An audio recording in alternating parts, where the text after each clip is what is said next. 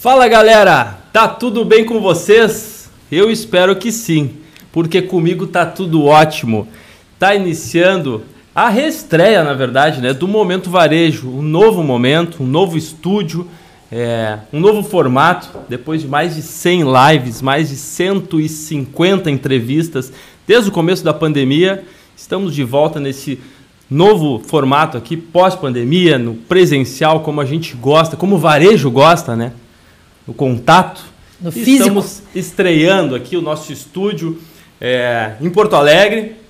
Um momento de muito aprendizado, um momento varejo que serve de muito compartilhamento de informações, muito conteúdo de altíssima qualidade. Então, o objetivo vai ser esse: trazer grandes mentes brilhantes aqui para o Momento Varejo, grandes especialistas, para a gente gerar um conteúdo bacana aí para o nosso varejista, para os empresários do estado todo que precisam e merecem né, um, um conteúdo de altíssimo nível. É isso ou não é, Grazi Araújo? Está tudo bem com você? Ai, que delícia estar tá aqui de novo. Uh, tá tudo ótimo comigo. Friozinho na barriga aí de estreia no nosso novo estúdio, aqui, como o Everton falou, na CDL Porto Alegre. E eu queria já aproveitar e agradecer tanto a nossa, nossa GV, que acredita nesse trabalho, uh, que acredita na gente, né? E que apoia tanto, desde lá do início da pandemia, esses nossos encontros com tanto conteúdo. E também, uh, em nome do presidente da CDL Porto Alegre, uh, Piva, que esteve conosco, a nossa última live foi com ele. Agradecer por todo o envolvimento, por toda a dedicação que a equipe inteira da CDL teve, né? Desde a uhum. hora uh, da escolha do microfone, do detalhe do cabo, da câmera. Saiu tudo como a gente queria. Uh, hoje é o pontapé inicial aí. E eu já queria convidar para compartilhar conosco o nosso diretor, Juarez Meneghetti, que também acreditou nesse sonho. Diretor, economista e professor. professor. boa noite, Juarez. Tá tudo bem Seja com você, professor? Opa, boa noite. Essa é, é muita bondade de vocês. Na verdade, eu estou muito feliz porque é, é um trabalho que a gente começou lá na pandemia e deu bastante orientação para todos os varejistas do Estado. Eu acho que a gente fez um, um bem comum para todo mundo sobreviver, né? E a minha alegria maior ainda é a gente poder contar com o Arthur nessa inauguração da nossa sala de podcast aqui, que a gente tanto lutou para ter que essa pontapé sala. inicial, hein? E começar um pontapé com a sala dessa, inaugurando a sala, com o Arthur presente. Eu sou fã número um do Arthur aí. Não, pela capacidade, não é fechar com chave de ouro, é começar, né, com chave, de ouro. De ouro. Começar Antes de, de, de, chamar o Arthur, eu queria uh, fazer um agradecimento aos bastidores que estão aqui que é o nosso presidente Sérgio Galbinski e o nosso fundador Wilson Noer, que vieram presencialmente aqui para estar tá conosco nesse pé direito. Aqui. E nossa grande executiva que toma ah. conta de tudo isso aqui, Fernanda Mota, né, os videomakers aqui, Samuel e Gabi, sempre incansáveis para fazer isso aqui tudo acontecer. E na tela do Momento Varejo conosco para dar então o pontapé inicial neste novo momento, um dos maiores ícones do nosso varejo. No início dos anos 90, tornou-se sócio do Grupo Boticário, trilhou a carreira corporativa até chegar à vice-presidência executiva em 2002 e, junto de um grande time, foi responsável por toda a operação da companhia. Seis anos depois, assumiu como CEO, onde teve o desafio de liderar 12 mil colaboradores diretos, 43 mil indiretos e a maior rede de cosméticos do mundo. E foi ao lado deste imenso time campeão que conduziu a criação do Grupo Boticário, com uma estratégia multicanal, multimarca e multinacional, com as marcas Eudora, Quem Disse Berenice, Beauty Box, Vult, Multib, Beleza na Web e o próprio Boticário. Atualmente ocupa o cargo de vice-presidente do Conselho do Grupo Boticário. Já dando boas-vindas, eu já aproveito para puxar o nosso papo com a seguinte afirmação dada no nosso primeiro encontro lá em 2020. Abre aspas, nós mexemos sim em time que está ganhando. Fecha aspas. Dez anos depois, dez anos como CEO e com resultados incríveis na companhia e agora como vice-presidente do conselho do Grupo Boticário. Que mudança foi essa, Arthur? Justifique sua resposta Seja muito bem-vindo, herói do nosso varejo, Arthur Grimble. Muito obrigado, Everton, pelas palavras. Juarez também, vocês são muito generosos aí com os termos. Prazer estar revendo vocês, a Grazi. Agradeço o, o Sérgio Galbinci e o Wilson Neuer também pelo convite de estar podendo fazer essa, né, esse bate-papo na estreia da, desse podcast da Associação Gaúcha de Varejo. Né? Você sabe que eu sou fã do trabalho que vocês fazem, acompanho e tenho muito prazer de estar participando. Como você falou, Everton, a gente mexe sim em time que está ganhando, porque a gente tem que olhar para o futuro. Né? Eu sempre faço um exercício de olhar para frente, tento olhar pelo menos uns 10 anos para frente e voltar para hoje para entender se as coisas estão alinhadas. Né? E esse é um processo, vamos dizer, a parte da até do planejamento estratégico que a gente faz. Esse é um processo muito pessoal meu, né, que costumo olhar para frente e voltar e entender se o direcional está certo, se eu estou na, na, direção correta, se eu estou, na verdade, com o desenho correto da estratégia, né? E se eu também estou com as pessoas e as competências corretas aqui para me fazer chegar nesses 10 anos para frente.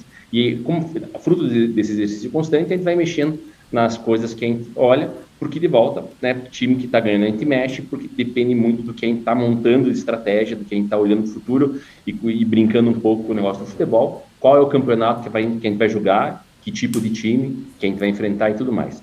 Dentro disso, eu resolvi fazer uma modificação importante nesse, nesses últimos dois anos, eu ocupei a, cara, a, a cadeira como sou de CEO desde 2006, mas eu respondo pela direção operacional do grupo desde 2002, desde que eu virei vice-presidente executivo. Então, é, foram 20 anos sentados nessa cadeira, do qual eu adoro, a, né, tenho uma adoração por ela, né, a capacidade de, de, de, ter as pessoas ao nosso lado, conjugando, franqueados importantíssimos e de extrema contribuição, como é o caso do Jureis.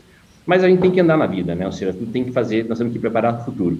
E olhando para isso, se você for pensar, é, eu sempre mexi muito da cadeira de CEO para baixo. A gente fez várias revoluções dentro da forma de gerir, de gerir o modelo de negócio, na forma de se conectar com nossos consumidores. E essa cadeira a gente acaba não mexendo muito. Só que o mundo está muito dinâmico, não, é novidade para ninguém.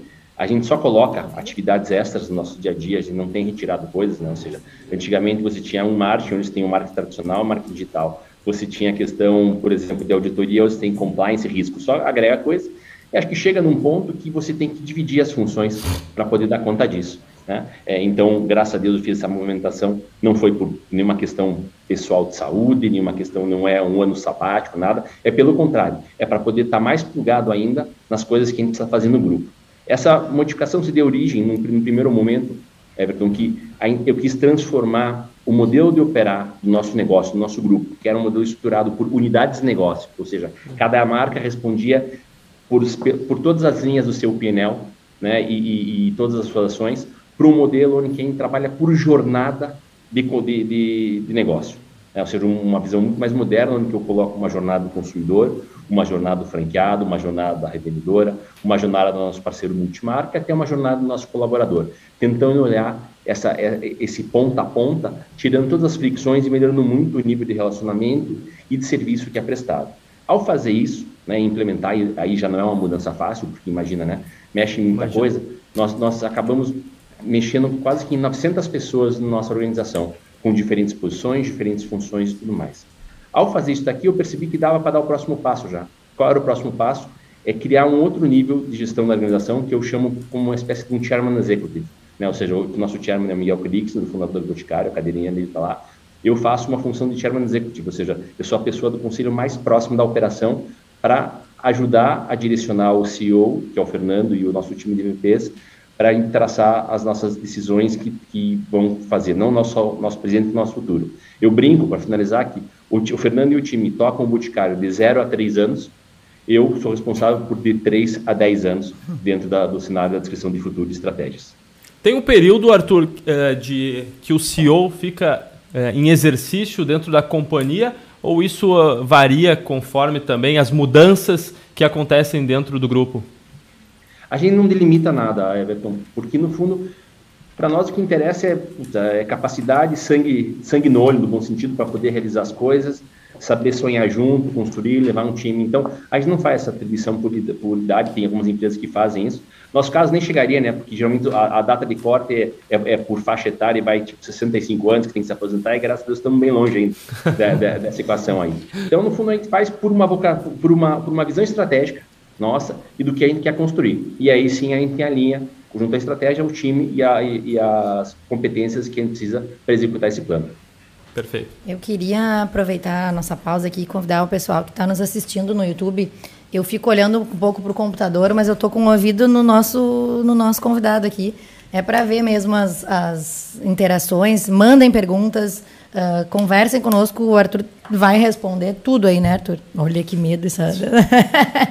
mas eu queria dar um depoimento pessoal E eu até trouxe aqui, eu brinquei com o Everton com o Juarez, eu digo, ó, não é patrocínio, é, é meu mesmo. Eu trouxe as minhas maquiagens que eu adoro a marca, eu compro na Quem Disse, eu compro no Já que tu vai te aparecer, então. Eu vou, olha aí, ó. eu vou aproveitar para ficar perfumado nessa live. Olha aí, aqui, olha aí. Deu, pronto. Eu, eu queria te perguntar, uh, como curiosa, de novo, como consumidora e, claro, como uh, nesse mundo de varejo, para entender qual é o segredo, Arthur? Como é que funciona? Cara, eu entro numa loja aqui em Porto Alegre, eu entro numa loja em São Paulo, eu entro numa loja em Brasília, no Rio, aonde for, e o atendimento é igual, cara. É parece que eu tô que tá sempre todo mundo olhando de verdade para mim, procurando a minha necessidade. Eu me sinto no foco, no centro. É esse, é, é, é para isso que o Boticário. Uh, como é que vocês fazem? É treinamento? Me, compartilha conosco um pouco como é que isso funciona. Qual a mágica disso? A mágica é trabalho duro. Eu vou ficar é, me maquiando aqui enquanto tu explica. Trabalho duro e muita responsabilidade de todas as pessoas envolvidas nessa cadeia. Não só a franqueadora, como franqueado, sua, sua equipe de vendas. Tudo isso é muito importante estar alinhado. Veja, nós temos essa questão da, da famosa centralidade na consumidora há muito tempo. Hoje em dia é, uma, é um tema que voltou né, a, a, ocupar as principais manchetes, a questão da centralidade. Para nós, nós sempre raciocinamos dessa maneira desde o início da nossa operação e toda a equação montada é olhando de fora para dentro. E, obviamente, se você parar para pensar, e vamos pegar a loja como exemplo, né, Grazi? Imagina que a gente investe anos para desenvolver o produto. A gente desenvolve, bota um caminhão de dinheiro para chegar numa tecnologia diferenciada. E no fundo eu tenho um minuto do tempo da consultora com você para ela poder te mostrar isso daqui e fazer valer todo o nosso esforço, nosso investimento. Então esse time tem que estar tá muito afiado para isso daqui, né, para poder fazer. Óbvio que tem um treinamento muito robusto que é executado disso, né, ou seja, Tá? Nós fazemos treinamentos presenciais, temos treinamentos por EAD, tem uma, uma na verdade, uma questão muito importante junto ao franqueado para que ele promova né, essa, essa, relevância, essa importância do treinamento e essa qualificação do serviço do, do, da nossa equipe de vendas junto ao consumidor. E por que disso? Porque, no fundo, eu sempre falo com eles que nós, todos nós somos sócios. E aí não é uma questão de sociedade, se vendemos o mesmo produto, não, mas estamos todos debaixo da mesma marca. Então, olha o risco. Se a Grazi por acaso vai na loja do Arthur e ela não é bem atendida, ela não quer saber se essa loja é do Arthur, do Everton ou do Jarez. Ela foi na marca Boticário ou outras marcas do nosso grupo e você não teve uma boa experiência, a chance de você entrar em outra loja nossa vai ser muito pequena. Uhum. E não dá para explicar para você que não, o franqueado é isso, o franqueado é aquilo. Não funciona assim. Então, a partir disso, eu prego muito essa questão, que todos nós temos que entender que somos sócios nesse sucesso que o meu bom serviço vai refletir no Juarez, que o serviço excelente que ele presta lá vai refletir em mim e nos outros franqueados. Obviamente que para isso a gente faz uma capacitação muito importante, a gente leva em consideração características regionais importantes também, né? Porque é uma questão não só da fala, do sotaque, alguma coisa cultural, mas temos 80% uma espinha dorsal de como um protocolo de atendimento deve ser realizado. E isso faz com que a gente busque cada vez mais, com algumas ferramentas tecnológicas, fazer que você se sinta reconhecida desde o primeiro momento que você entre no ponto de venda nosso e a gente possa te ajudar a escolher. Tá aí que eu queria pegar. momento ou para a situação que você queira. Que ferramenta tecnológica é essa? Como é que funciona? É, como oferecer, o que oferecer, pro, o, uh, o, qual produto oferecer para as determinadas regiões? Eu imagino, né? É, e aí eu não entendo nada a respeito pensa das engrenagens. Bem, bem tá mas é, o, aqui no sul, por exemplo, é mais vendido batom. É, em Minas Gerais, vendido mais perfume. Como, como uh, descobrir tudo isso para que o, né, o franqueado lá ofereça o produto correto ou compre, né, monte o seu portfólio com base nessas, nesse entendimento do consumidor local?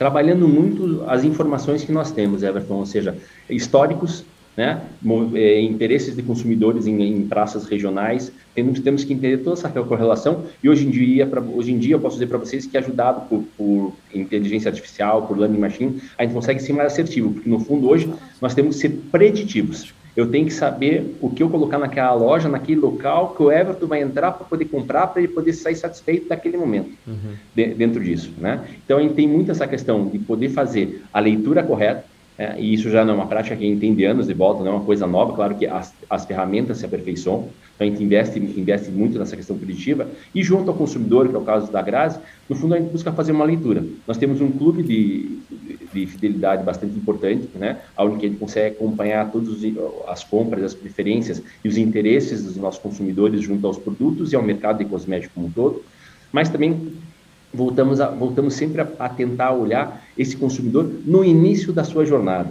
Né? Porque não adianta para mim, no meu entender, que você, que a Grazi o Everton entrem na loja naquele momento e digam, bom, a partir de agora começa a nossa interação com eles. Para mim, essa interação começa lá atrás, na hora que o Everton decidiu que estava na hora de comprar um perfume novo, se ele tinha um evento diferente, se ele, como ele queria ir para esse evento de uma forma mais elegante e o perfume faz parte.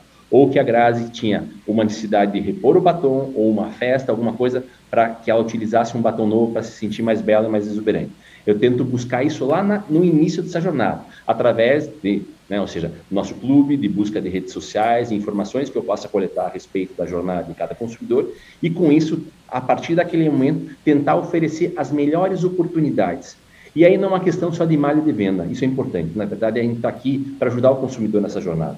A venda é uma consequência da consultoria, da curadoria, da forma como que a gente vai interagir com ele, responder questões, apresentando é, tecnologias novas, apresentando diferentes momentos, tendências de mercado, para que sim, então ele opte por fazer uma compra. Mas eu não o relacionamento não, não, começa na hora que você entra no site ou na hora que você entra na loja. Eu tenho que começar a fazer esse relacionamento muito antes, para ter a chance de conhecer melhor o nosso consumidor e interagir de uma forma muito mais qualitativa com ele. Perfeito. A criação dessas marcas esse portfólio todo hoje que o grupo oferece, quem disse Berenice, Vult B e tal, é com base nisso, Arthur. É, um, é o Boticário, no meu ponto de vista, ele entendeu que é, essa variação existe na hora de ir para uma festa. Tu vai hoje com um determinado perfume. Para trabalhar, tu coloca outro perfume. É, isso tem a ver com a criação dessas linhas uh, do grupo Boticário, esse entendimento de que a beleza ela é muito mais uh, plural do tenho, que antigamente? Eu tenho, uh, uh, paralelo a isso que o Everton está dizendo, uh, esse cruzamento de informações que tu falou, eles também se cruzam nas marcas? Porque, por exemplo, o meu, o meu lápis é da quem disse, mas o meu rímel é do Boticário. Como é que vocês sabem isso? Isso se mistura? Isso está em algum... Veja, Vamos por partes. Vou responder a primeira do Everton. Não, ou seja, por que, que, a gente, por que, a gente decidiu criar outras marcas dentro do grupo? Sendo que a gente tinha uma marca muito forte, que era o Boticário, e estava em pleno desenvolvimento, ou seja, né, estava tava crescendo muito. Porque, no fundo, desde lá de trás, a gente fazia uma, um estudo do consumidor não só pelas formas tradicionais, como que eram as pesquisas feitas antigamente. O pessoal dividia por faixa etária, por faixa de renda. Ah, cara, isso daqui é básico isso daqui não, todo mundo come, come, vai comer essa mesma comida, não vai chegar em um gosto diferente. A gente já fazia isso há muito tempo, a gente dava hábitos de consumo. Como, como o consumidor interagia com determinadas categorias de produto, como ele utilizava e tudo mais. Isso faz com que você possa oferecer diferentes propostas de valor de cada marca, uhum. né? Porque você olha, portfólio, nós vendemos beleza, nós vendemos cosméticos, perfumaria em todas elas. Mas na verdade cada uma tem uma proposta de valor para conversar melhor com cada tipo de consumidor. Né? Então, vamos dar um exemplo para você. Né? Vamos, pegar, vamos pegar a Grazi aí como... Nossa, ela fala, ah, puxa, ela, ela, ela tem produtos da Make Be do Boticário. Não é certo.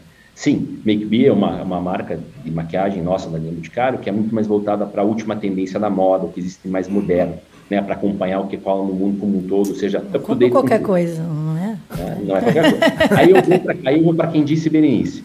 Quem disse Berenice é uma marca que veio para ser descomplicada para aquela pessoa que olha esse mundo e fala, puxa, eu não quero ser direcionado por essas tendências, eu quero escolher o que eu faço. Eu tenho liberdade para fazer isso aqui. Se eu quiser, a, a, famosa frase que a gente usava, né? Se eu quiser usar batom vermelho durante o dia, o problema é meu, o prazer é meu. Se eu quiser usar uma, um, um, esmalte de uma cor na mão e outro no pé, eu tenho liberdade para isso. Então, eu falo com do, dois tipos de consumidoras. Né? Uhum. Né? Então, com propostas de marca diferentes, e obviamente que isso se traduz não só através da marca, mas também no portfólio de produto, com benefícios diferenciados para cada tipo de produto que a gente entrega para esse consumidor. Já no caso da Grazi, que ela fala assim, mas como você traz aqui né, a questão do batom de uma marca e do outro? Esse é um processo que a gente está evoluindo, Grazinha. Nós não estamos prontos ainda por aqui, porque passa por uma questão de identificação do consumidor como um consumidor único. Né? Ou seja, porque independente de uma questão de canal, por exemplo, que você compra, né? ou seja, ah, mas o canal, eu, eu compro em loja, eu compro no catálogo, eu compro no, no comércio eletrônico. Para nós, você é uma consumidora e as outras pessoas são o que é uma consumidora única. Nós temos que entender o momento que você está, para que, que você está necessitando para poder fazer a melhor curadoria da oferta. Porque a relação é sobre comportamento do consumidor e não sobre onde é emitida a nota fiscal. Uhum. Né? Em qual canal que é emitida. Hoje que é, é chamado o famoso Omnichannel, que hoje a gente está chamando de Unify Commerce, né? ou seja, porque é um cliente único, unificado, que a gente tem que servir da melhor maneira. Então, com isso a gente consegue fazer esses movimentos e aí está chegando lá que é essa questão de poder oferecer um cross entre as marcas, mas ainda estamos incipientes nisso daqui, eu diria, para o meu, meu entender. A gente vai poder avançar, mas a gente consegue ter as necessidades e poder oferecer determinados produtos para determinadas pessoas nas diferentes marcas. Principalmente por quê? Porque nós, cada um de nós, somos vários consumidores dentro de um único consumidor. Tem a hora que você vai querer toda a curadoria, você vai ter a experiência de loja, você vai numa loja. Tem hora que você está com pressa, você quer resolver sua vida lá, você vai comprar no, no, no, no eletrônico para fazer. Tem horas que você quer um produto mais simples, que vai resolver sem tanta necessidade de dois, três passos um só. Você vai para uma marca. Se você quer um pouco mais elaborado, você vai para outra. Então, essa leitura que nós começamos a fazer faz com que a gente possa ser mais assertivo de volta. Nós prestamos, eu, antes de vender o produto, eu quero prestar um serviço para o consumidor, a curadoria do que ele precisa para então direcionar para o portfólio e marca mais adequada. Eu, uh, ainda falando um pouquinho de consumidor, mas já entrando também uh, no assunto de responsabilidade social e, e nessa representatividade. Assim, eu acho que o, o, que é muito legal de ouvir tu falar uh, é de tu entender a pessoa, né? Independente de quem é a pessoa, mas é tu atender a necessidade daquela pessoa. E eu vejo, eu tenho acompanhado, eu sou uma apaixonada uh, por publicidade também, que a, a, o Boticário é, é inovador também nessa representatividade, nessa inclusão, assim. A gente... Deixa eu pegar só a palavra inovador, que eu já quero, eu quero só fazer uma pergunta para o Arthur.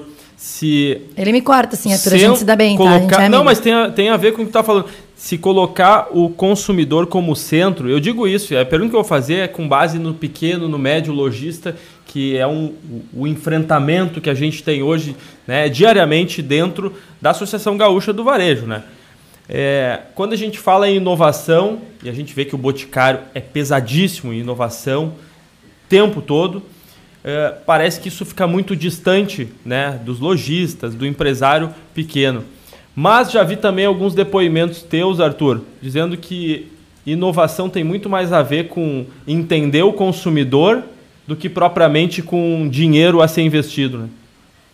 Verdade, verdade. Grazi, quer complementar antes de eu puxar a questão da inovação? Obrigado, Arthur. Alguém é, alguém é gentil nessa Eu acho que eu complementei muito, a tua frase. Não, tu falou uma coisa meio... completamente fora. Eu estava no meio do meu raciocínio, Everton. Né? Vai, você é meu mais. Eu já até me perdi aqui.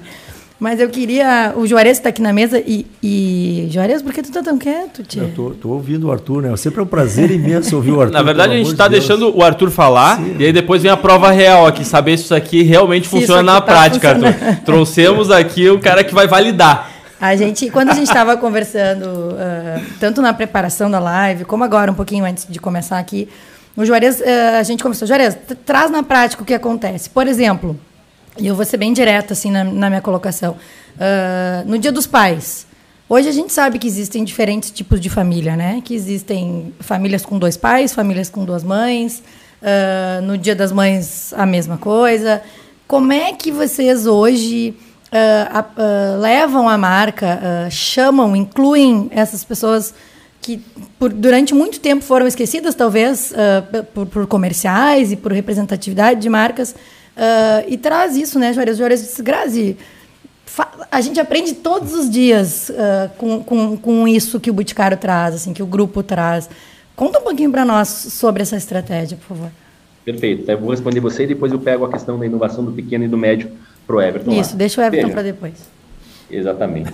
a, a, questão aqui, Grazi, acho que a gente tem que olhar né, para o mundo que a gente vive, para a sociedade que a gente tem. Né? Ou seja, para nós, a, a, a, gente sempre teve um olhar muito importante, obviamente, para o nosso negócio, mas um olhar para a sociedade. E não tem como você olhar hoje e não ver que você precisa trabalhar uma questão de inclusão, de diversidade dentro da sociedade como a gente tem hoje. Né? Ou seja, e não é um papo novo, isso daqui é um papo para nós, é um papo bastante antigo. Para você ter ideia, essa primeira questão da comunicação que você citou, que a gente inovou, a, a primeira comunicação foi em 2013 que a gente fez isso daqui né? Ou seja, era um Natal, era uma comissão de Natal com um filme com uma criança com pais separados.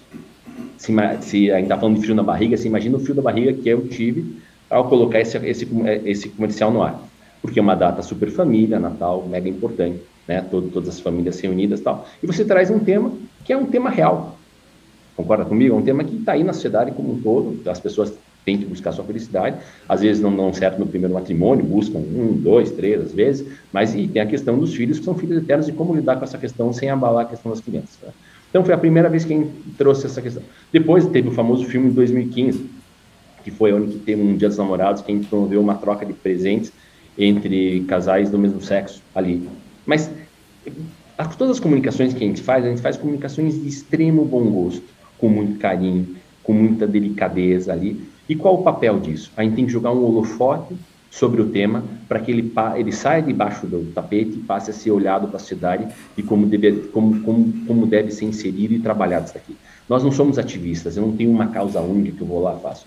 Nós gostamos de olhar nosso papel enquanto empresa, né, e eu que acredito que é o grande papel de uma empresa, um grupo como o nosso hoje, é ajudar uma sociedade a se desenvolver. Então, com a força de comunicação, com a força de marketing que tem, trazer temas relevantes como esses, como inclusão, diversidade, né? trazer para o dia das pessoas, porque no fundo todo mundo pode fazer assim, mas eu falo assim, a minha definição de, de, de, de diversidade, a questão é a vida como ela é. É você olhar, todo, todos nós temos família, todos nós temos amigos e as famílias são diversas. Né? E todas as pessoas têm que ser abraçadas, têm que ser inclusas, porque assim é a sociedade de, dentro dessa equação. Então, sempre nós tivemos um olhar muito importante, importante sobre isso e continuamos fazendo. Né? Fizemos uma campanha no Dia dos Pais, onde que mostrava uma família negra inteira. E as pessoas, mas como se faz isso? Falei, como, como não vou fazer 56%, 56% da população brasileira é de raça negra?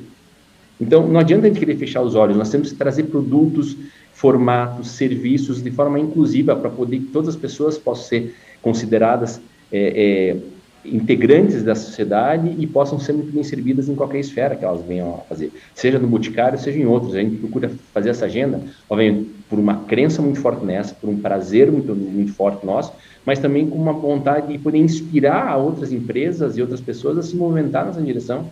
Porque é a vida real, né, Arthur? São pessoas reais, é o que a gente Então, tá a, vida, a vida como ela é. Uhum, Concorda comigo? Como ela é, com certeza. E tem que fazer. Né? Então, não, não, não, é que não tem que fazer, tem muito a fazer, perdão, trocadilho. Tem muito a fazer aqui e a gente tem que trabalhar para essa questão ali. Obviamente, todo mundo com muito respeito, com muito bom gosto, com muito carinho, mas todos nós temos que olhar essa equação.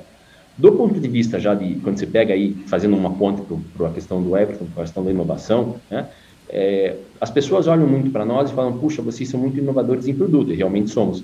Nós temos hoje, dentro de casa, uma capacidade para desenvolver 3.000, 3.500 novos produtos por ano dentro Nossa. do nosso grupo. É coisa pra caramba. A cara do Juarez de orgulhoso, Arthur, tu não tem ideia o que tá aqui. Cada coisa que tu fala, ele olha e fala assim, ó, cara, que orgulho de Bom, trabalhar com é, o Boticário. É, é, a confirmação que eu tô falando, que, que eu tô falando direitinho aí. Senão eu já dei ele tá me olhando com um olhar apaixonado, não, cara. Eu, ele, eu acho que é pra mim, não, é, é pro Boticário mesmo. Eu disse pra ele agora, fala, Juarez. Ele, não, não, mas tá tão bom, eu não vou falar aqui. Desculpa, Arthur. Então, então você tem, né, a gente tem essa capacidade, e a gente, mas na verdade a gente não inova só em produto a gente inova em produto, a gente inova em processo, a gente inova em comunicação, a gente inova em atendimento. Né? Todas, as, to, todas as pessoas aqui né, que trabalham na nossa cadeia são, são, são incentivadas a inovar, a buscar diferenciais. A fazer. Então, desde uma questão que eu tenho uma pessoa que vai fazer um processo novo dentro de uma fábrica para melhorar a produtividade de uma máquina, para fazer com mais, mais, melhor qualidade um produto, até a ponta de venda, que a menina também está lá, nossa, nossa consultora, é, ou a revendedora está presente para buscar com que a gente possa ter uma melhor condição de fazer um serviço é, melhor prestado ao, ao, nosso consumidor, né? Então, você vê, são várias frentes. E isso, tudo isso está atrelado à grana? Não, claro que né, dinheiro faz uma diferença boa, porque você tem que investir em tecnologia no nosso caso. Mas não é só isso, né? Recurso é uma parte. Você pode fazer isso no seu dia a dia, aí falando com o pequeno e com o médio. Você, você, quanto tempo ele dedica para olhar o negócio dele por dentro uhum. e não por fora? Porque é fácil ficar dizendo, ah, o mercado não está bom, puxa vida, né? a inflação está alta. E, e, mas que, que, essas são é, frases que eu estou dizendo agora para vocês, mas já te falou muito isso na década de 80, até o ano real 94. Né? E, eu, e eu brincava muito com a turma, e o Juarez já ouviu essa história, né? Sabe quem ganha no, no, no, no comércio, quem ganhava dinheiro com, com crise era o dono do cafezinho. Porque cada lojista, ele ficava na porta olhando o movimento da rua, aí passava o outro e dizia, o que você está fazendo? Alguma coisa? Então vamos tomar um café. Eles iam lá tomar um café, três, quatro cafés por dia, né? e aí falavam, puxa, que problema está no governo, tá. e realmente tem uma parte que está, mas tem um pedaço que é nosso para fazer. Então eu falava, a pergunta é quanto você foca dentro do seu negócio? Quanto você está olhando para o seu portfólio de produtos, se ele está assertivo ou não? Quanto você está fo focando no seu treinamento da sua equipe de vendas, para como ela conduz hoje em dia, que você não precisa ficar o tempo inteiro, vou brincar com o trocadilho, atrás do balcão, né, que você tem hoje ferramentas digitais para ir buscar o cliente, seja vendas por WhatsApp e outras que você consegue fazer, quanto você incentiva isso, quanto você alinha. Então, tem muita coisa dentro de casa para fazer, para mexer na questão de inovação. Não dá para ficar se escondendo, ah, eu sou pequeno, não tenho. Todo mundo foi pequeno um dia. Sim, e, as, e às vezes, né, e quase sempre o pequeno é muito mais fácil até de se aproximar dos consumidores, né? E Total. eu vi uma vez o Fabiano Zorteia, do Sebrae, brilhante, já esteve conosco no Momento Varejo.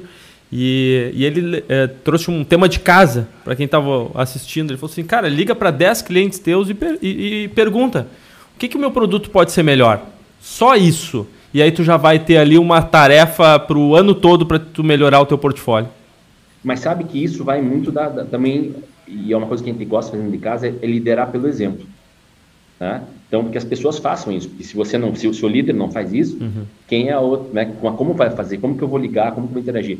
Juarez é prova viva. Quantas vezes a gente está visitando a loja, eu vejo um consumidor lá, eu paro, vou lá no consumidor, não quero atrapalhar a venda, dentro da consultoria, não quero ser invasivo, mas se me dá uma brecha, quero saber se ele encontrou, que ele, que, que ele veio buscar, se ele tem alguma sugestão, se o produto é bom, porque a, a inovação, se a gente for lá, é, ela tem que, ela parte do consumidor. Claro que a gente busca a tendência, a gente estuda, a gente usa, mas se não, a gente faz tudo isso para servir esse consumidor.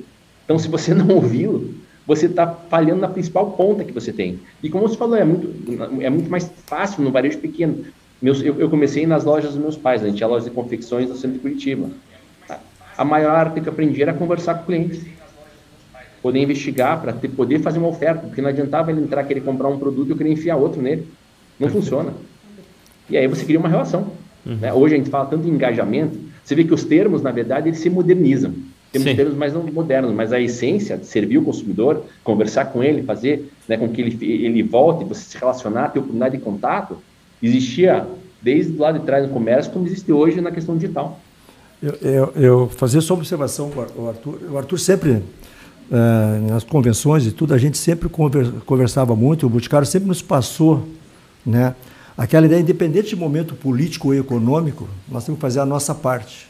Fazer a nossa parte no processo. E é bem isso que o Arthur quer dizer. A, o franqueador nos desenvolve produto, vitrine, layout de loja, faz toda aquela parte, digamos assim, de um cenário todo pronto. E aí o que, que, que sobra para o franqueado fazer? É aquela parte final que é muito importante, que é aquela relação com o cliente. Né? E, quando a gente fala dessa questão de inovação, é claro que a gente usa um pouco de tecnologia, né? a gente tem mob shop. Facilita, né? Facilita, tu conhece, tu identifica o teu cliente e tal. Mas o importante é que tem que pensar, todo o varejista tem que pensar que, na verdade, que inovação, né? Ele é feito por pessoas e para as pessoas. Então, necessariamente, inovação não é um hum. mecanismo, não é, não, não, é necessariamente um equipamento não mais é um tecnológico. Aplicativo daqui a não pouco. é um aplicativo. Né? Tem que botar na cabeça que sempre o consumidor vai estar no centro dessa relação e que o varejo é relacionamento, uhum. né? E que tu tem que estar. A, a, venda é uma consequência do que tu faz. Isso é uma coisa muito bacana dentro do, do, do próprio bote, porque para nós, claro que é importante o dinheiro e fazer resultado. Mas o mais importante é a satisfação do cliente. É tu conseguir entender que ele entrou na tua loja com uma dificuldade, seja para comprar um presente ou para uma escolha pessoal, e tu poder ajudar ele da melhor forma possível. Essa experiência de loja, que é muito válida, a gente está tentando trazer isso também para a questão digital, mas essa questão, essa inquietude do Boticário em inovar, não só em questão tecnológica, mas também nos relacionamentos, a questão da inclusão social que a gente tem, a gente tem treinamento. Essa relação dentro da loja, ela é esse contato diário, esse aprendizado diário, existe entre a equipe de pegar a essência do que está sendo solicitado uh, do consumidor. E essa, e, Parece e, ser muito próximo. Eu, quando fui consumir, eu me senti muito à vontade, sabe? De entender o que eu queria e de. Eu queria saber como é que isso chega lá em cima.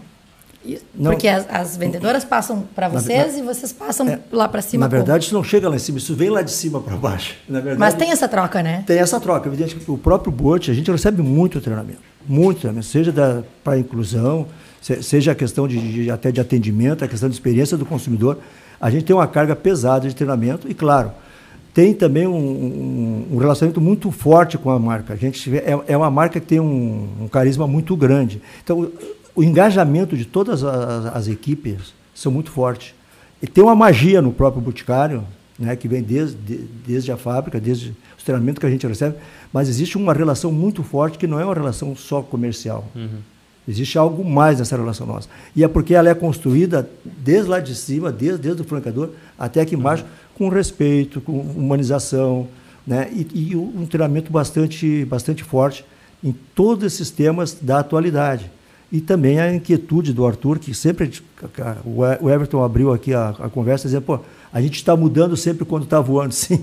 Uhum. O Boticário faz isso, por vezes eu tomo algum susto até, mas o Arthur. Pô, tá tudo certo. Tá Vai lá o Arthur, e, é. vamos, vamos mudar. agora nós vamos entregar com drone. É, o último, o último susto, Acordei inspirado hoje. O último susto Se preparem. o último susto que eu tomei foi quando eu recebi um e-mail lá que o Arthur não era mais CEO do Boticário. Mas não é possível, eu liguei para ele, Arthur.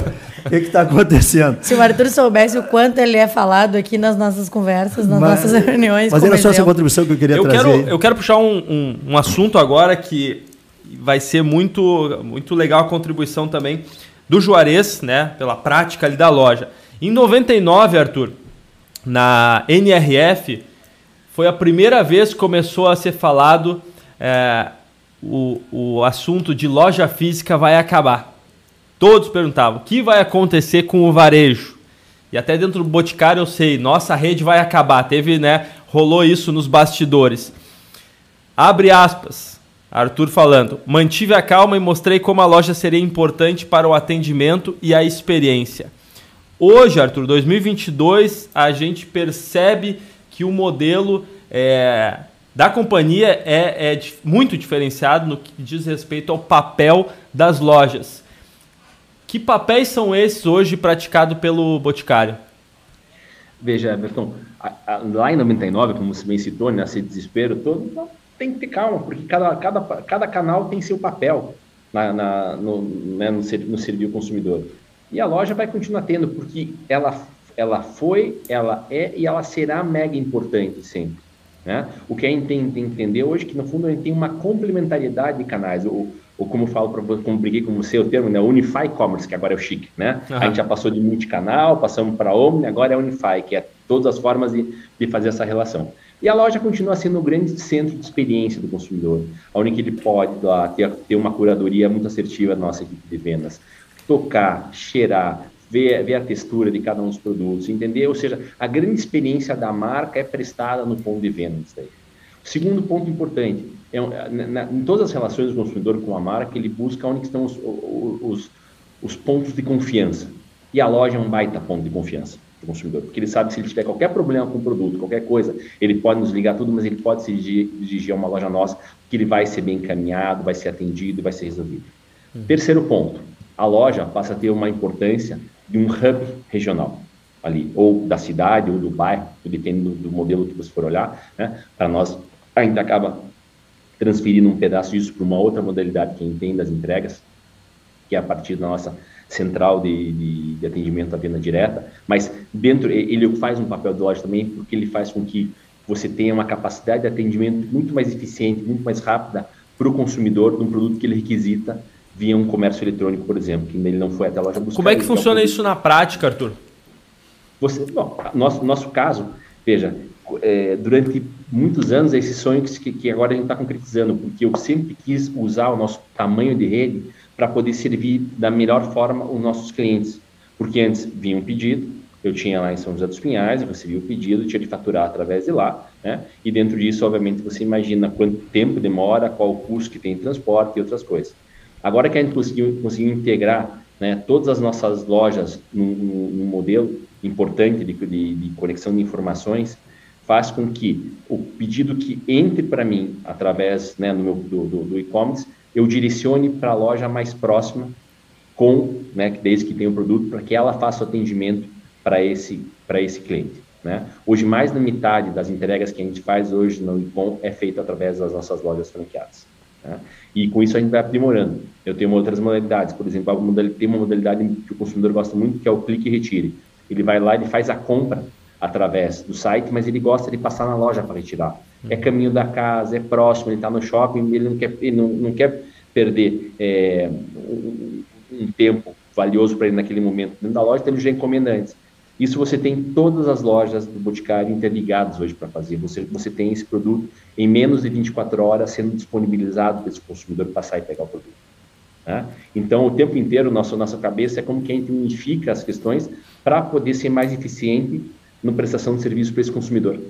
Isso representa, Juarez, quanto mais ou menos é, em proporções assim de vendas que acontecem na loja física e através desse né, dessa distribuição é. em percentuais, o que, que seria isso? Não, o percentual hoje ainda é baixo, porque a, no, a nossa venda na loja física ela é, ela é bastante elevada. Né? Uhum. Hoje está em torno de, de entre 3% e 4%, depende, depende da loja, 3% e 4%. Mas eu queria chamar a atenção, o, Arthur, um, um, eu estou há 30 anos, desde 91 que eu estou no Boticário. Quantas lojas tem, Juarez, hoje? São 37 lojas, 37 pontos de venda a gente tem com a venda direta e com as lojas. Mas o que eu queria chamar a atenção é que a gente inaugurou esse ano uma loja ah, no, no Jardim Algarve, aqui em, em Alvorada. Uhum. E, e, quando a gente foi fazer a inauguração da loja, uma coisa super importante que eu, com 30 anos de Boticário, a gente não tinha ainda visto esse tipo de coisa. A importância da loja física para aquela comunidade.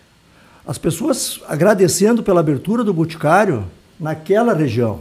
Se sentiram valorizados, prestigiados. Prestigiado. Oh, agora temos um Boticário aqui.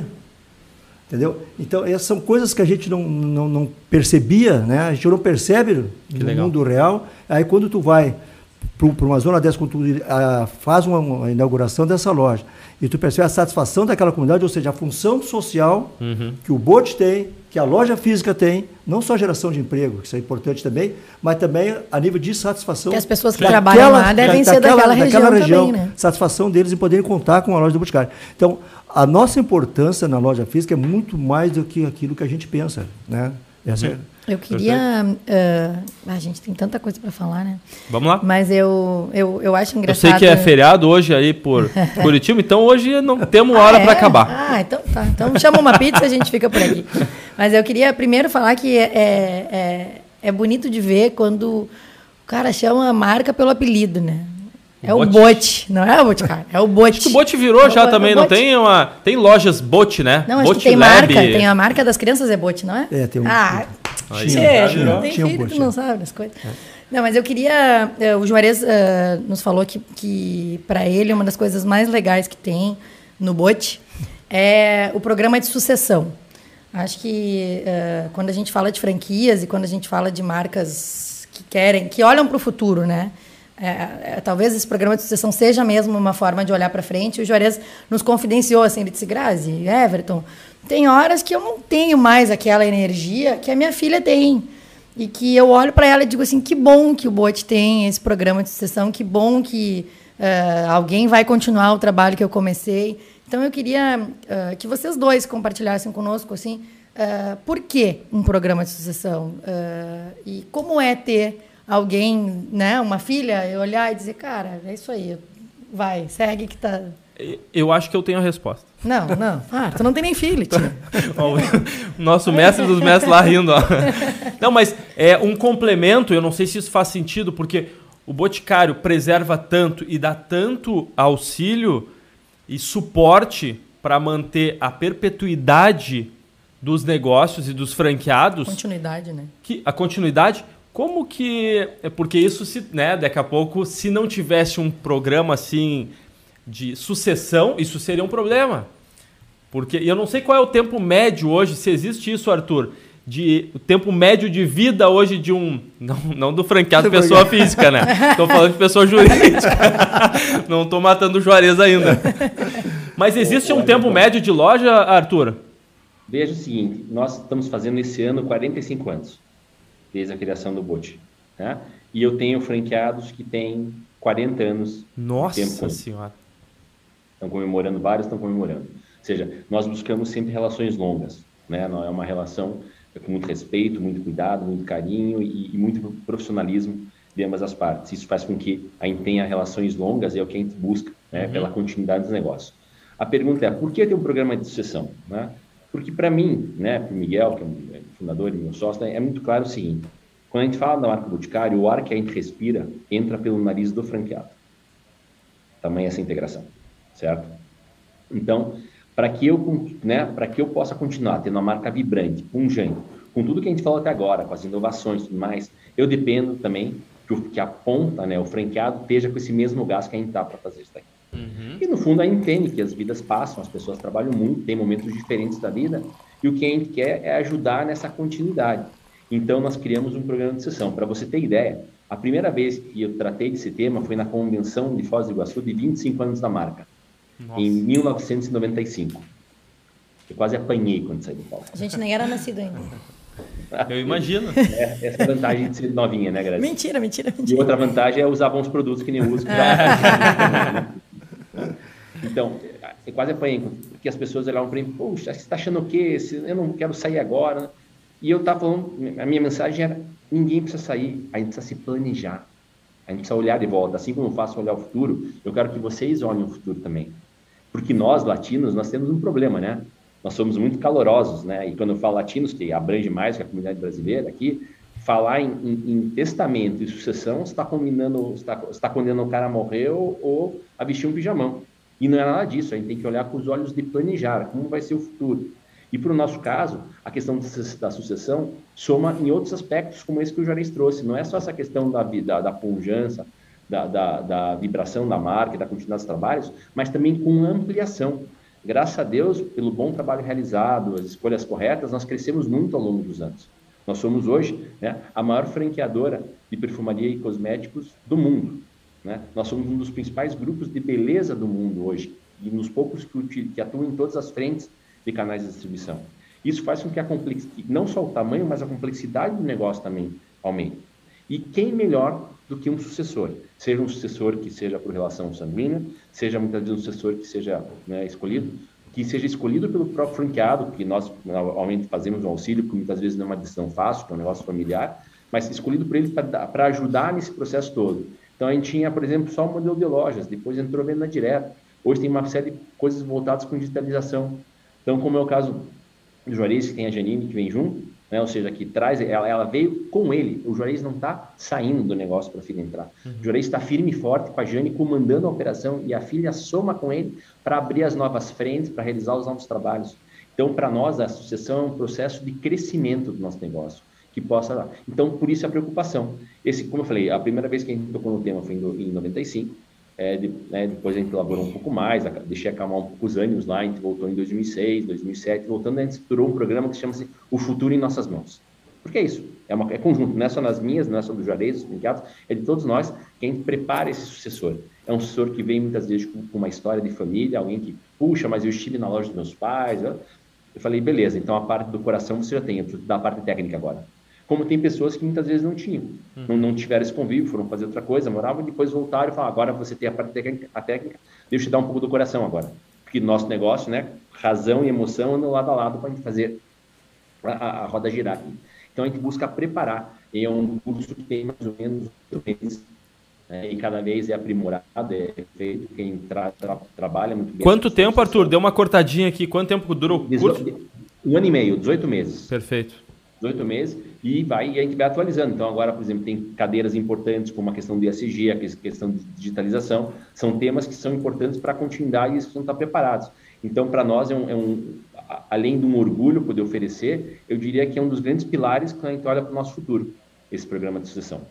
O, o, Arthur falou da Jane, e a gente não citou, a Jane fez questão de vir aqui, está aqui conosco, Arthur.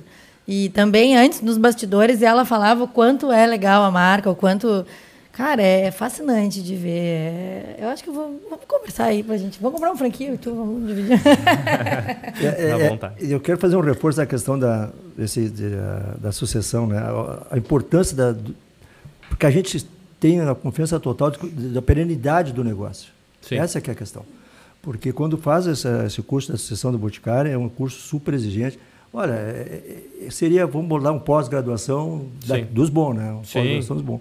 E focado exatamente no, no nosso negócio. Uhum. Então, já, já vem engajada com a gente na operação e depois ela se profissionaliza cada vez mais através de, de, desse programa de sucessão.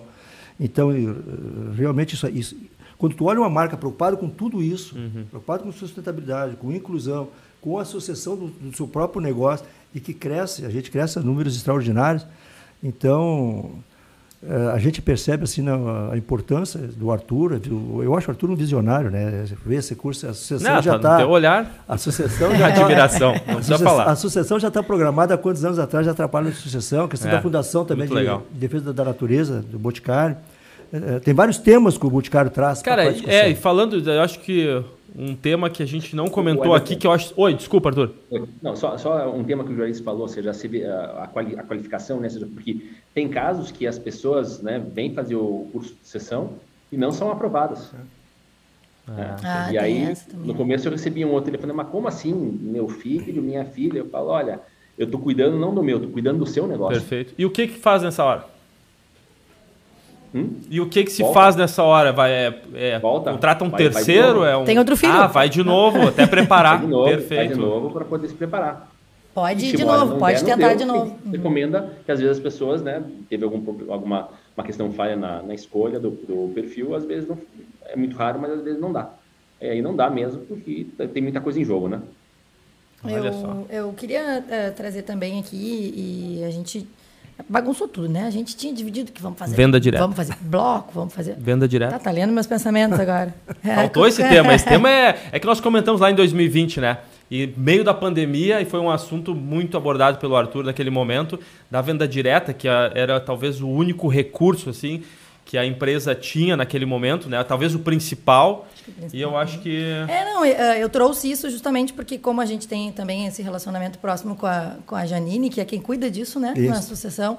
Uh, eu queria que vocês falassem disso. O, o Juarez comentou. Grazi, na pandemia, como o Everton disse, cara, era um canal de venda que fez a roda continuar girando, né? E, e hoje é uma realidade, é mais um canal de venda. Então eu queria que rapidamente, porque a gente está quase estourando o tempo, assim, só falasse um pouquinho uh, uh, sobre a, a, venda direta também, mais esse canal. Veja, a, a venda direta para nós, ela, ela tem né, um, um, um, papel muito importante que eu falo que é a hora que a gente literalmente sai de trás do balcão para buscar o cliente.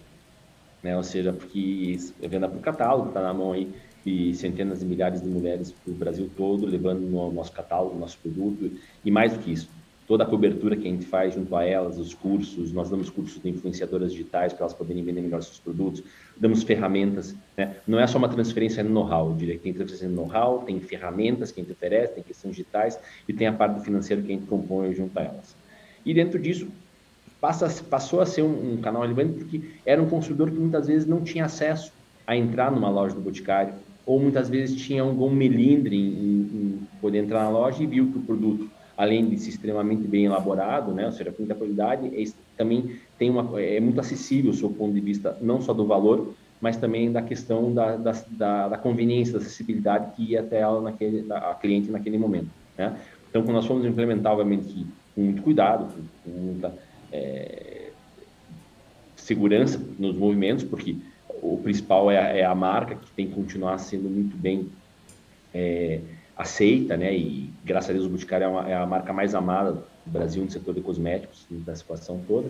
Né? Então todo o cuidado que a gente teve para poder fazer isso sem tirar, sem tirar brilho, sem, ao contrário, acrescentando features, acrescentando coisas boas para a marca na questão da conveniência e da entrega. E esse canal, na verdade, se desenvolveu bastante. O Juarez falou com vocês, a gente conversou também na pandemia, com lojas fechadas, foi o que conseguiu fazer com que os produtos chegassem na mão de muitos dos nossos consumidores que precisavam do produto, além de ser um ponto de renda muito relevante para várias das famílias dessas mulheres que são arrimos de família em todo, todo o Brasil. Né? Mas a gente faz uma venda direta diferenciada, eu diria para vocês. Né? É aquele estereótipo tradicional que fala, ah, bota um catálogo, bem, vai pegar, não é nossa cara. Tá? Como a gente bota inovação em tudo, a gente fala em catálogo digital, a gente tem aplicativo da revendedora, tem aplicativo do consumidor, a gente vai integrando as ferramentas para facilitar cada vez mais essa jornada, para oferecer uma excelente experiência de compra de volta para o nosso consumidor. A gente busca oferecer uma experiência é, robusta, respeitando as características de cada um dos canais, seja o canal de lojas, o canal de venda direta, o canal eletrônico, mas que no fundo as pessoas têm que ser bem atendidas pela marca Boticário como um todo. Então aquela espinha dorsal do atendimento você vai ter que encontrar também nisso daí. Então a gente prima muito por isso, tanto que a gente fez um modelo que tem o que a gente chama do, do espaço da revendedora. Nós criamos espaços para receber nossas revendedoras verdadeiras lojas, mas não são só lojas, né? Ou seja, para elas conhecerem, comprarem o que elas quiserem, ter interação, mas com salas de treinamento, com qualificação e tudo mais, para que elas possam ser muito bem atendidas e possam estar engajadas e também vivendo esse sonho que a marca Boticário traz para a minha realidade, a realidade do Juarez, da Jane e todos os nossos parceiros do negócio. E cada franqueado tem essa autonomia de contratar essas revendedoras? Sim, na verdade ele não contrata, ele atende, né? Na verdade é um, é um processo que não tem relação trabalhista, é um processo Perfeito. que elas vêm buscar, porque elas acabam revendendo inclusive outros produtos, né, de, de, algumas outras marcas, mas sim, e essa foi a grande inovação, né? Porque normalmente esse modelo se faria através de um canal complementar e seria um canal que competiria com as lojas. Né? No nosso caso, a gente não quer competir, a gente quer somar. Então, a gente, a gente franqueou, mais uma vez, ao, ao franqueado que também fizesse a administração desse canal de vendas direto. É, então, ele tem as lojas, tem a venda direta, tem essa parte que ele acessa também em, em servir a questão do, do ICOM que nós direcionamos, porque aí entende que tem que ser um, uma parceria onde que ele possa tirar o melhor proveito do que nós oferecemos para ele e nós possamos tirar também o melhor proveito de toda a experiência, dedicação, carinho e intensidade que ele vai dar no atendimento da marca no seu polo regional. Que aula, meus amigos. Que isso. Vai ter que voltar, Arthur. É, faltou algumas coisas. Esse é o problema de ser muito bom. Já, já garantiu passagem para o próximo encontro. Arthur, não poderia, a gente não poderia deixar de encerrar o nosso grande bate-papo aqui sem falar um pouquinho, um assunto que o Juarez gosta muito também, que é o ambiente econômico. É, falar um pouquinho como é que está esse ambiente. A Pega a bola de cristal. está vivendo realmente né, um ano instável, vai ter Copa do Mundo e tal, eleições, mas eu tenho visto né, um cenário assim otimista né, dos varejistas. As pessoas circulando muito nas ruas e então eu queria saber um pouquinho da tua visão aí, o que vem pela frente, os próximos capítulos do nosso varejo. Bom, eu sempre falo o seguinte, Everton, né? Se, vo, se você, se varejista que não nasceu otimista, está na profissão errada. Já diga Aí, um nosso fundador, funcionário, mestre é dos mais mestres. otimista que eu conheço. A, a, a, dada a largada, né? Porque no fundo, a gente já vivenciou aqui nesse país vários momentos bastante é, difíceis, diria, né? Ou seja, estamos falando de inflação alta, mas lembrar que a gente tem inflação de 70% ao mês nos, nos anos 80, né? a gente tinha a questão do futuro, tudo mais. Então, comparativamente, a gente está numa posição melhor do que a gente estava lá atrás. Regredimos algumas coisas ao longo desses últimos anos aí, né? E não é dos últimos quatro, dos últimos 15 aí, a gente conseguiu regredir em várias coisas que tínhamos conquistado a partir do, do, plano real, com capacidade de planejamento, visibilidade futura melhor estruturada e tudo mais. Mas, enfim, estamos aqui, estamos bem, né? Passados por uma pandemia e, graças a Deus, aqui com saúde, de pé e muita vontade de trabalhar. O que eu diria para vocês, né? Eu diria o seguinte: eu sou otimista com relação ao, ao final de ano, né? E sou otimista com relação a 2023 também. Por quê? Porque 2000, agora esse, essa segunda metade nós estamos vivenciando, né? A saída da pandemia com as pessoas querendo circular, querendo ir para a rua, querendo consumir, né? Voltando à questão dos, dos prazeres, de, das indulgências. Então, eu vejo isso com, com, um olhar bastante positivo e, obviamente, aqui eu falo isso é, é muito mais contundente para alguns setores, como o setor de beleza, o setor de moda, o setor de calçado. Tem alguns outros setores que não estão sofrendo né, dessa, dessa, desse bom momento, por exemplo, o eletroeletrônico. É, já tiveram outros momentos melhores no passado, né? questão na própria pandemia, questão de todo mundo querer reforçar, é, arrumar suas casas, um conforto melhor, né? Teve, tiveram bons momentos. Talvez alguns não estão indo tão bem, mas esses daqui relacionados à questão do, do prazer, da, da, da indulgência, estão, estão indo muito bem e tem tudo para continuar acontecendo muito bem nesse segundo semestre agora.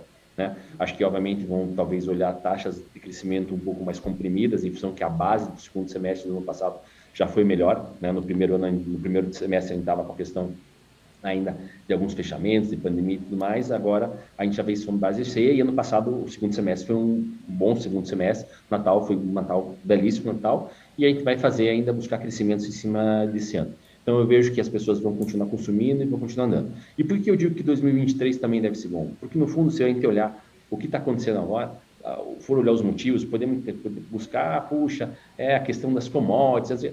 Commodities vai dar variação de preço de moeda, câmbio, dentro disso, né? vai trazer mais recursos. Mas o que nós estamos vivendo agora é fruto de investimento, né? É, e investimento privado. Se você olhar as apresentações de vários economistas, você vê quanto está sendo envolvido. Nós estamos com um índice muito superior a 2019 no investimento. sendo realizado no país, né? E, e 70%, 80% disso é de origem privada. Então, pessoas como eu, como Juarez, como outras pessoas que estão nos ouvindo aqui do Rio do Sul, de outras partes do país, estão botando seu dinheiro suado para investir porque acreditam no crescimento do seu negócio e na sustentação. Isso, então, vai fazer com que, independente do que aconteça nas urnas, né, nós vamos manter a questão do crescimento para o ano que vem. Aí, a partir dali, a gente vai ter que olhar algumas outras coisas. Claro que vamos ter questões fiscais importantes, né, questões que a gente está vendo a, é, o cenário agora e que vão repercutir na frente, mas a questão do crescimento, eu acredito que nós vamos continuar vendo e temos que tirar um bom proveito disso. Né? Porque quanto mais nós conseguirmos nos estruturar, nos prepararmos para crescer, melhor vai ser a qualidade desse crescimento e, consequentemente, dos anos futuros também. Sabe que esse otimismo a gente via quando tava a galera apavorada ali, a pandemia acabando, eu olhava o Instagram do Juarez da Jane, tava eles abraçados, abrindo uma, uma fita de uma loja nova. Eu digo, tchê, estão acreditando. Se eles estão investindo, porque é. o, o Arthur disse assim, ó, peguei minha bola, na, na, nos bastidores a gente chamou o Arthur e disse, Arthur, lá no finalzinho, vamos falar do cenário econômico. É, não, tá, vou pegar minha bola de cristal para ver o que, que eu vou falar para vocês. Mas acho que esse otimismo reflete na abertura de loja, né, Juarez? E, é. e, e, na loja física. Ah, também no novo, preparo para chegar a enfrentar uma crise, né? Quando chega bem preparado, bem planejado, estruturado, Exato. é outro mundo, né? É, a gente, a gente passou né, essa pandemia toda com um trabalho bem forte de gestão mesmo, né? Gestão de caixa, a questão do investimento. A gente, esse ano a gente fez oito lojas novas, padrão Anfor, e ele, realmente o investimento ele traz o retorno, porque a loja padrão novo é, é, te, dá, te dá mais. O consumidor sente a diferença da loja, é uma loja mais vendedora. Então, ou seja, até os projetos também que a gente tem de loja, tudo conversa com a marca Boticário, né, o contexto. Eu, eu sei que já, já estão querendo encerrar. E eu Só queria, fiz com a mão aqui. Ó. É, eu estou vendo que está querendo encerrar. Já avisou dez é, vezes. É, eu, eu, eu, queria, eu queria deixar uma frase aqui, até porque é uma coisa que tem muito a ver conosco, mas é. Manda, essa, professor. Essa frase é do, do Satya Nadella, que é CEO do, da Microsoft, tá? E ele colocou o seguinte, ele disse o seguinte, uma delas, né, são sete frases deles que eram interessantes, mas uma que eu achei que tem tudo a ver com a gente, tá? Tem tudo a ver com o nosso trabalho. O melhor trabalho acontece quando você sabe que não é apenas trabalho, mas algo que vai melhorar a vida de outras pessoas. E é essa é exatamente o lema do próprio Bote, né? A gente uhum. tem exatamente isso. A gente faz um trabalho sabendo trazer, trazer melhoria para a vida das pessoas. Uhum. Né? Qualidade de vida e satisfação para as pessoas.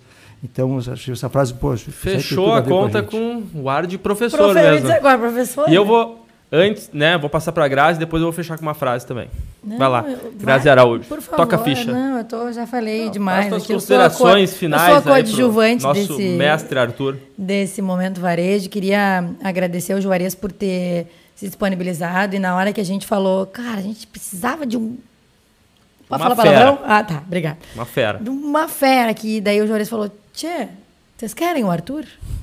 E aí nós, eu e o Everton nos olhamos, brilhou o olho, né? Everton, mas é claro, não, peraí só um pouquinho. Aí pegou o telefone, o Arthur prontamente disse que podia. Uh, então, muito obrigado pela tua disponibilidade. Uh, as pessoas que estão nos escutando ao vivo agora, né? São 8h35 da noite de uma quinta-feira. Mas isso fica aqui para todo mundo saber que não tem hora para a gente compartilhar conhecimento, para a gente falar de, de, de, bons exemplos. E tudo que a gente conversou aqui hoje é, é acho que fechou com essa frase que o Joras falou. Cara, é, é, pensar no outro, é se dedicar né, para quem é, também valoriza a tua marca. E eu não falo isso por ser uma, uma, uma cliente, mas porque. É, é legal quando a gente compra de alguém responsável, que, né, que recicla, que sabe que o produto não é testado em animal, que, que tem to, todo um, um, um, envolvimento atrás, toda uma cadeia é que valoriza e que, e que é verdadeira e que não é. E eu que, que sou do marketing, digo assim, que não é só propaganda, que não é só publicidade. A gente consegue sentir por estar um pouco próximo, mas as pessoas que não estão envolvidas conseguem enxergar na responsabilidade social, ambiental que vocês têm e eu queria agradecer e dizer de verdade que é uma aula cada encontro desse aqui. E estreamos com chave de ouro, né? Exatamente. E eu fecho aqui a, a, a minha participação, Arthur, agradecendo com a frase de um cara que foi CEO né, de, um, ah, de uma grande companhia frase. e atual vice-presidente dessa companhia, nós mexemos sim em time que está ganhando. Grimbal vírgula Arthur. 2020. 2020. Arthur, sensacional, sem palavras para agradecer a tua disponibilidade.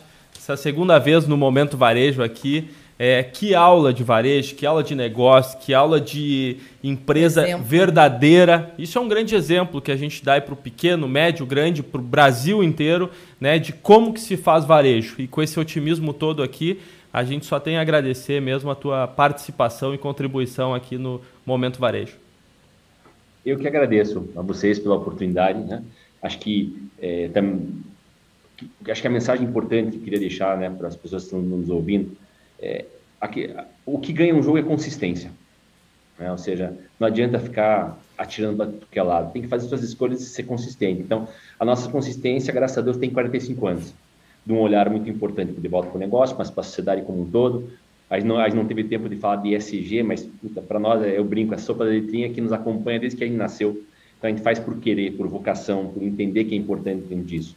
E aí, se eu pego a frase que o Juarez colocou do, do, do Satya, né? ou seja, é, o no, e não foi combinado, tá? Mas o nosso propósito é o seguinte: criar oportunidades para, através da beleza, transformar a vida de cada um e o mundo ao seu redor.